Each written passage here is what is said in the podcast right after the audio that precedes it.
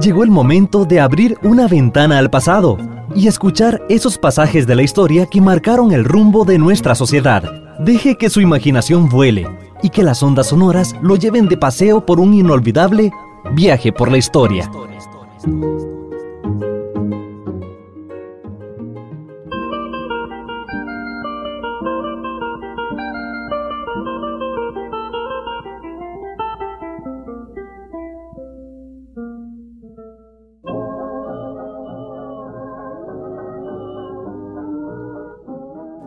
Década de 1940-1950 en Costa Rica es una de las décadas más emblemáticas que resaltan más dentro del desarrollo institucional del país, en parte por los acontecimientos grandes e importantes que pesan sobre la historia nacional desde el punto de vista también de las relaciones internacionales y de sus efectos en Costa Rica. Desde el punto de vista de las relaciones internacionales y los efectos en Costa Rica, tenemos en primer lugar el estallido de la Segunda Guerra Mundial en 1939, que dura la guerra hasta 1945. Para esa época, el comercio exterior de Costa Rica era muy importante hacia Europa, como siempre lo había sido desde el siglo XIX, pero especialmente se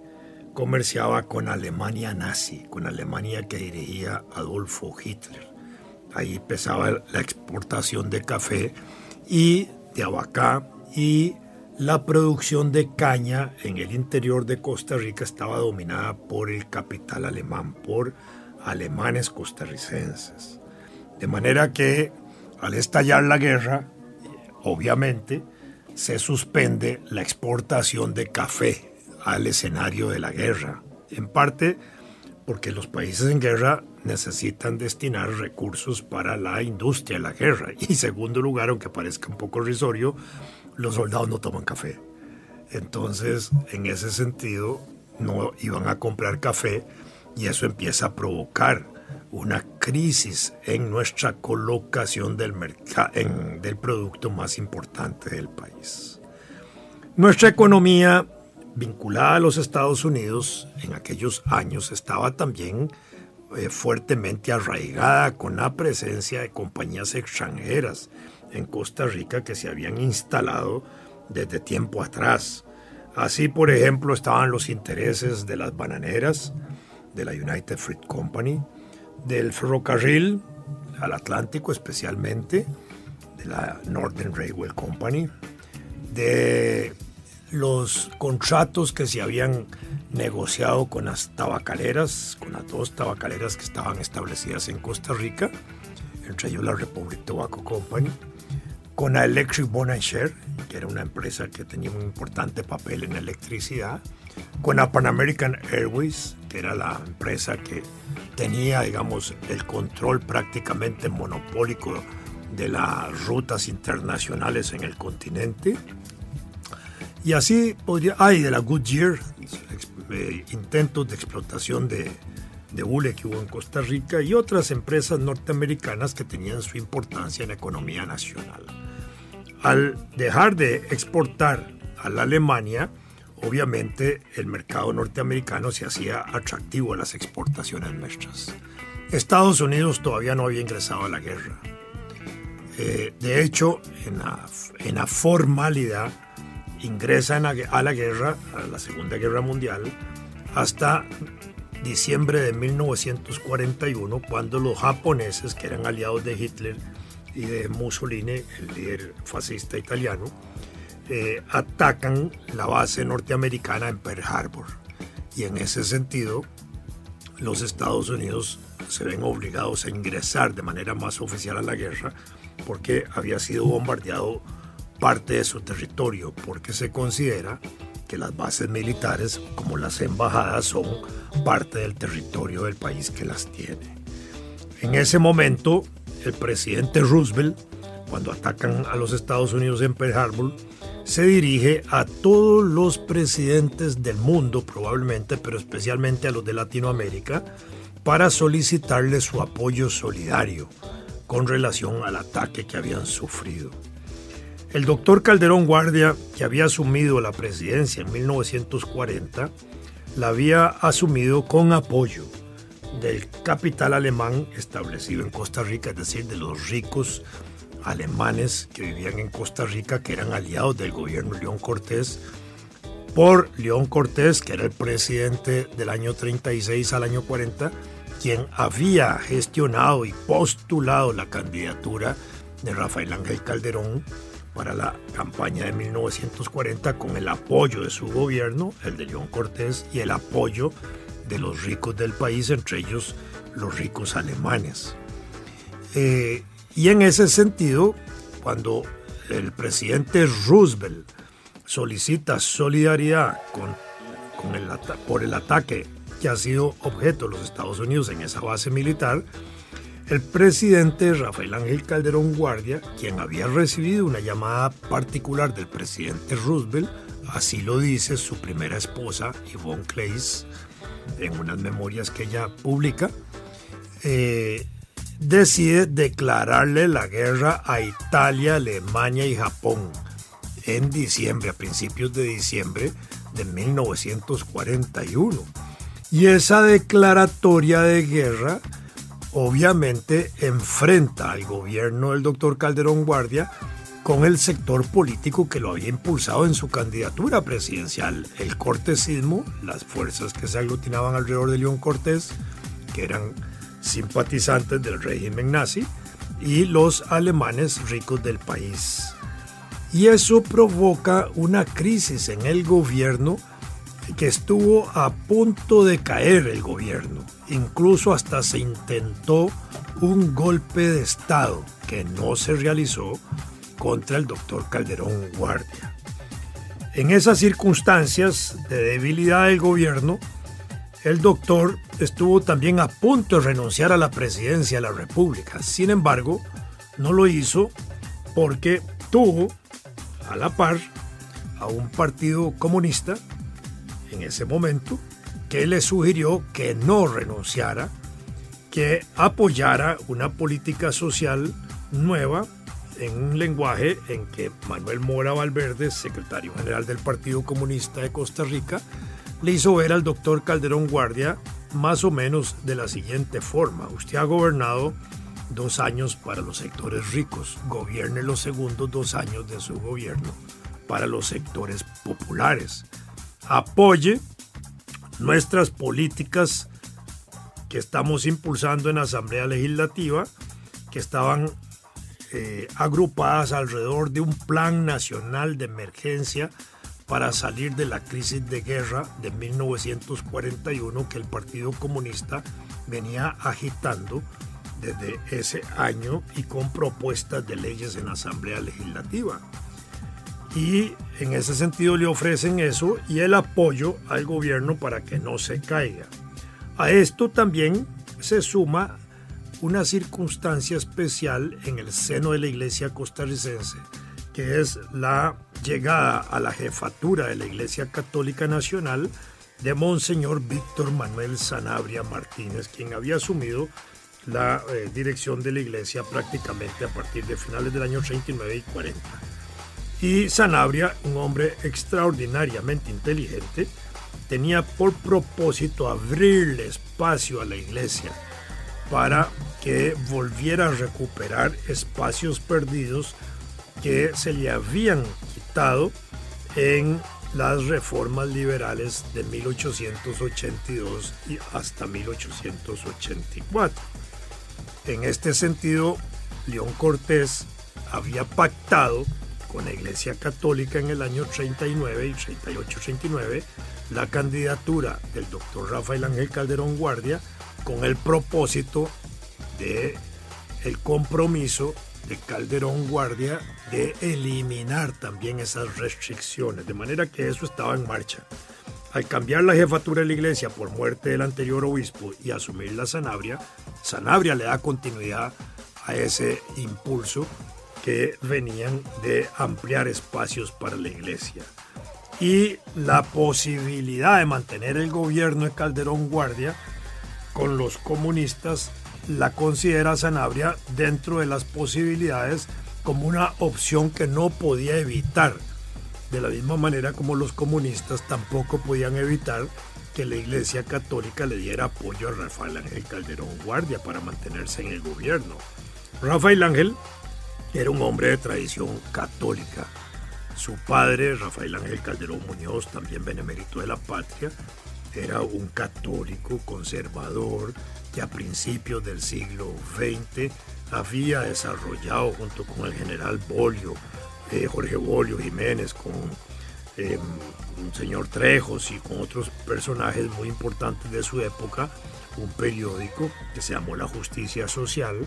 donde propiciaban eh, pensamiento social cristiano. En el caso del doctor Rafael Ángel Calderón Muñoz, como el doctor Rafael Ángel Calderón Guardia, ambos habían sido educados en la Universidad Católica de Lovaina de Bélgica, que era una de las universidades más importantes de Europa, de una tradición católica muy significativa. En el caso del doctor Calderón Guardia, en la década que le toca estudiar en Bélgica, en la década del 20, eh, está también en esa época como uno de los grandes personajes de la Iglesia Católica con pensamiento social, el cardenal Mercier. Y para esa época se ha publicado lo que se llama el Código Social de Malinas, que es un código en el cual se hacen una serie de planteamientos y de lucha por los que la Iglesia Católica debía pronunciarse y luchar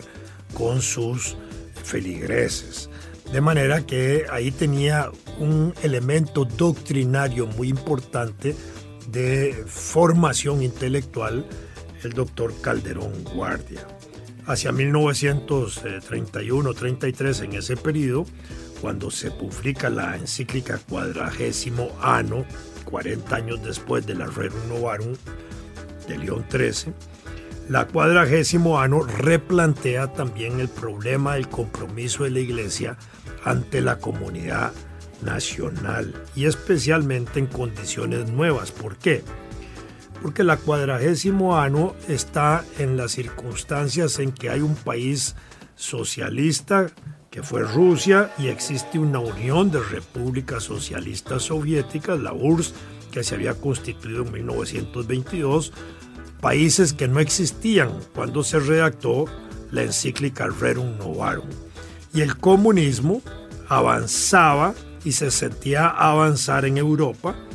en esa década del 20 y parte de los 30. De manera que la Iglesia también impulsa con la encíclica cuadragésimo ano una serie de organizaciones orientadas a neutralizar y a frenar, si fuera el caso, la acción y la penetración comunista en distintos sectores. Así la Iglesia impulsó organismos como Acción Católica, que era para familias católicas, impulsó organizaciones como Hermandades del Trabajo, que todavía existe en Costa Rica, que era para organizar jóvenes trabajadores en las eh, fábricas y empresas. Organizó grupos bajo las formas de Juventud Universitaria Católica, Juventud Estudiantil Católica, Juventud Campesina Católica, Juventud Obrera Católica, la JOC, la JUC, todavía existieron hasta hace pocos años dentro de la práctica costarricense. De manera que esto era obviamente para impulsar doctrina social católica entre distintos grupos sociales y neutralizar el efecto que podían tener las prédicas comunistas, la acción y la propaganda comunista y la organización comunista. Eh, todo esto influye alrededor del doctor Calderón Guardia, obviamente, y el doctor es un hombre comprometido con la Iglesia Católica, amigo del obispo Sanabria, y en ese encuentro forzado que se produce a partir de la declaratoria de guerra con Estados eh, contra Japón, Italia y Alemania a favor de los Estados Unidos, entran también los comunistas. ¿Por qué? Porque los comunistas venían desarrollando a escala internacional una lucha contra el fascismo. El séptimo Congreso de la Internacional Comunista que se celebró en Moscú en 1935 definió con representantes de todos los partidos comunistas en ese momento existentes, con más de 510 representantes, entre ellos uno de Costa Rica, que se llamó Rodolfo Guzmán, definieron el fascismo como el elemento más importante de la época a derrotar. Los comunistas desde 1919, después de la Revolución Rusa, que habían organizado esa organización que se llamó Tercera Internacional, se llamó Tercera porque antes habían habido dos eh, que habían sido fundadas por Carlos Marx. La tercera la funda Lenin, el jefe y director del Estado soviético en 1919, con el propósito, la fundó Lenin, de fortalecer los partidos comunistas, el movimiento sindical que ellos dirigían, las organizaciones revolucionarias en todas partes del mundo, eh, transmitir experiencias de lucha, experiencias de la construcción del socialismo y elaborar elementos tácticos y estratégicos de la lucha internacional. Entonces, durante los congresos anteriores al séptimo, ahí se establecieron aspectos relacionados con la construcción del Partido Comunista, quiénes podían ser miembros y de qué obligaciones tenían, los elementos tácticos estratégicos de la Alianza Obrero Campesina, los elementos tácticos estratégicos de la lucha antiimperialista mundial, etc. Y en el séptimo Congreso, 1935, con el ascenso de Hitler ya en el gobierno y la amenaza que hay de una Segunda Guerra Mundial que era real y evidente, el Congreso toma la decisión de luchar contra el fascismo como el enemigo más importante a derrotar y evitar hasta donde fuera posible el desenlace de la Segunda Guerra Mundial. Y esa lucha contra el fascismo convocó también a la creación de frentes populares. Frentes populares eran formas de organización donde participaban distintos sectores de la política nacional de cada país, ya no solo comunistas, interesados en preservar la democracia como forma avanzada de organización social y política y evitar el desarrollo de los movimientos fascistas y el triunfo de esos movimientos fascistas. Entonces, derrotar al fascismo fue el elemento importante estratégico. Pero eso implicaba para los comunistas dejar dos cosas a un lado por esa época. Uno, el concepto de la lucha de clases. El concepto de la lucha de clases estaba orientado a señalar que el desenvolvimiento de la sociedad estaba caracterizado por clases fundamentales en cada época, en la época esclavista, esclavos y esclavistas, en la época feudal, campesinos, siervos y señores feudales, en la época capitalista, obreros y patronos o capitalistas, y que la lucha entre esos sectores sociales inevitablemente conducía a la derrota de uno de sus grupos y al triunfo del otro para instaurar una nueva sociedad. Y en el campo capitalista, la lucha entre capitalistas y obreros, eh, sí, y obreros y trabajadores estaba caracterizada por la liquidación del capitalismo y el triunfo del socialismo. Entonces, en ese momento, frente al desarrollo del fascismo, como una amenaza a la estructura misma de la democracia existente, los comunistas abandonan ese concepto de la lucha de clases y promueven la colaboración de clases para enfrentar al fascismo. Y ese fue un elemento importante a partir de ese momento y para eh, avanzar en el desenvolvimiento democrático. Y el otro elemento que dejan a un lado durante ese periodo es la lucha antiimperialista. El imperialismo como fenómeno económico y político había surgido desde 1890 hasta 1910 y había venido desenvolviendo como una parte del desarrollo capitalista una nueva etapa de la economía de los países capitalistas que se caracterizó con el nombre de imperialismo y que obedeció a una nueva forma de organización empresarial que surge en aquellos años que da origen a los monopolios, los oligopolios, los trust, los carteles, que eran formas corporativas de actuar más allá de un país, tenían características internacionales que em, procuraban justamente ejercer control de áreas de materias primas estratégicas zinc, cobre, estaño, petróleo, eh, en fin, bauxita, en fin, todos los aluminio, todos los elementos que eran indispensables para la industria que no estaban localizados en los países donde esas industrias existían, sino en colonias y en otros países, y que eh, esa forma de control de materias primas estratégicas pues estaba en función del desarrollo industrial de los grandes países. Por eso es que se generó la Primera Guerra Mundial, porque hubo un interés de repartirse nuevamente los territorios mundiales donde esas materias primas estaban. Y esa característica del imperialismo hace surgir entonces, después de la Primera Guerra Mundial, no solo una redefinición de las áreas geográficas, un nuevo control de esas materias primas, sino potencias imperialistas nuevas. Y en ese sentido, en la década del 30, cuando están frente al fascismo, la lucha antiimperialista que había sido definida como un elemento táctico muy importante de los comunistas a escala internacional porque había que derrotar al imperialismo como una fase superior del capitalismo y por las características internacionales que tenía, eh, se deja de lado para impulsar la lucha contra el fascismo. Entonces los comunistas dejan de hablar de la lucha de clases y de la lucha antiimperialista. Y en ese sentido, en la década del 40, los comunistas están dentro de esa óptica de fortalecer la democracia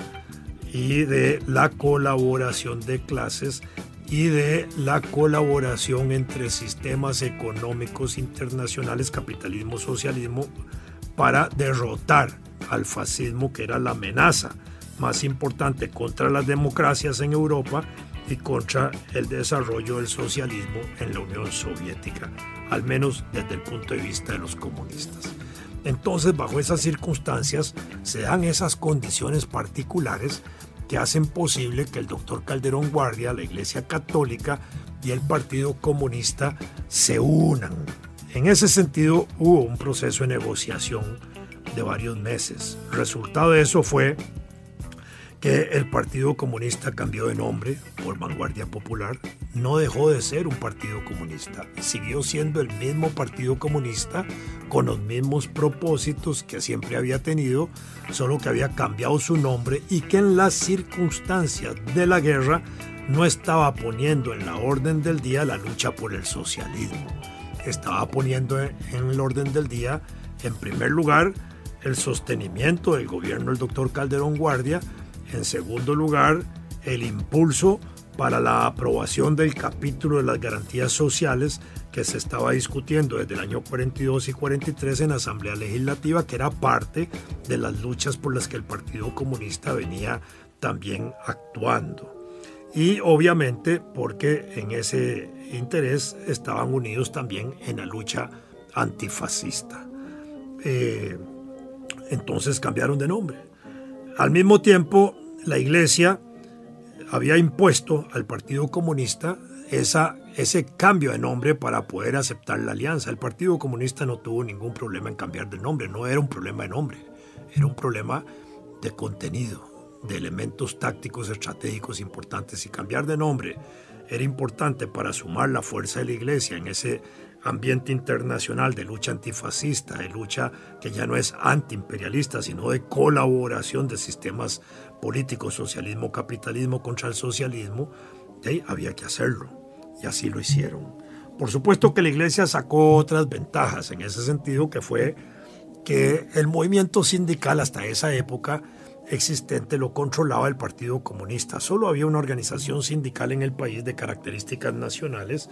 y la Iglesia venía preparándose para desarrollar un movimiento sindical propio de tradición católica. Para eso había enviado a formarse en ese campo a un sacerdote muy inteligente, Benjamín Núñez Vargas, en el campo sindical y a su hermano Santiago en el campo cooperativo, que eran los dos brazos importantes de la actividad productiva nacional con las cuales la iglesia se lanza. Y en ese sentido, eh, la, ya fundada la Caja Costarricense del Seguro Social por el doctor Calderón Guardia, ahí habían dos representantes obreros de los sindicatos comunistas y el Partido Comunista le cede un campo a Benjamín Núñez, representante de una nueva organización sindical que la iglesia había fundado en ese momento, que se llamaba Rerum Novarum. Y por otro lado, los comunistas logran sacar una declaración del obispo diciendo que los católicos pueden ingresar al Partido Vanguardia Popular sin cargo de conciencia alguna. Es decir, no era un pecado, para decirlo de esa manera, participar o ser miembro del Partido Comunista. Así entra ese periodo de 1943 en la historia nacional que culmina el 15 de septiembre, fecha que también se declaró segunda independencia de Costa Rica, con un desfile triunfal de las garantías sociales en Costa Rica que habían sido aprobadas en agosto en la Asamblea Legislativa.